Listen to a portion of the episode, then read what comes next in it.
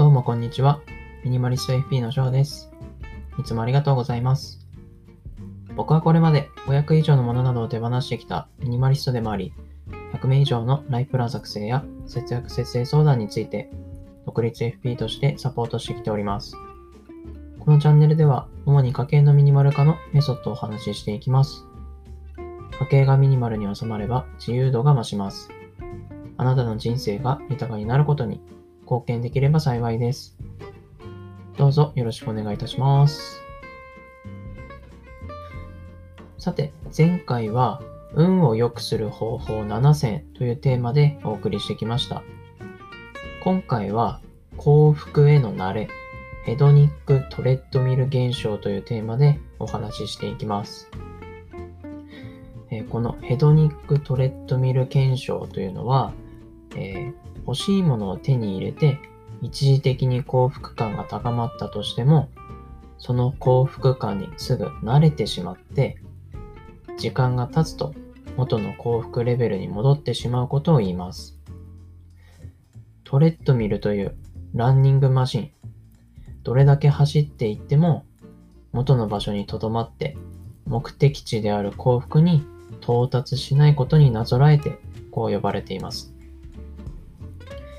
え1978年、社会心理学者のフィリップ・ブリックマンが行った宝くじの高額当選者の調査で、当選直後に幸福度が上がった人たちは、1年後の調査でどうなったか。宝くじに当たっても幸福度は全体として変わっていないと多くの人が答えているそうです。僕らは人間の適応能力を過小評価して、お金が幸福に与えるインパクトを過大評価しがちですけれども、お金がたくさん入るというのは必ずしもそんなにいいものではないですね。また、お金によって与えられる喜びというのは案外長続きしないということになりますね。もし宝くじが当たるという出来事があったとしても、日常のそういったいろいろな出来事に埋没して、いずれは数ある出来事の一つとして漏れていってしまいます。そのため、一年もしてしまうと人間の幸福度は初期設定の水準まで戻ってしまうわけですね。このように人間は急速に贅沢に慣れてしまうという快楽順応の能力があります。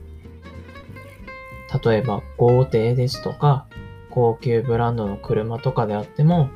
見慣れてしまえば、ただの日常風景となって、何の幸福ももたらさなくなります。人間の適応能力には恐るべきものがあると言わざるを得ませんね。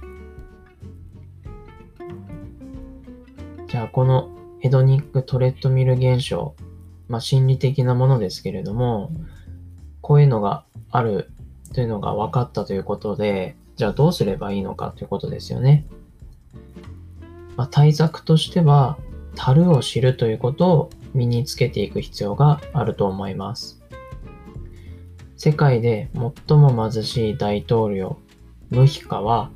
貧しい人とは何もない人ではなく欲しがる人という言葉を残しています。人はもともと愚かですから、失ってから幸福であったことに気づきますよね。だからこそ今あるものに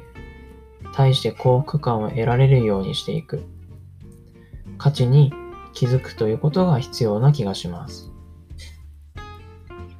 人間はどこまで贅沢をしても幸福感は持続しない。このヘドニックトレッドミルを理解すれば、富裕層に対する幻想が消えるのではないでしょうか。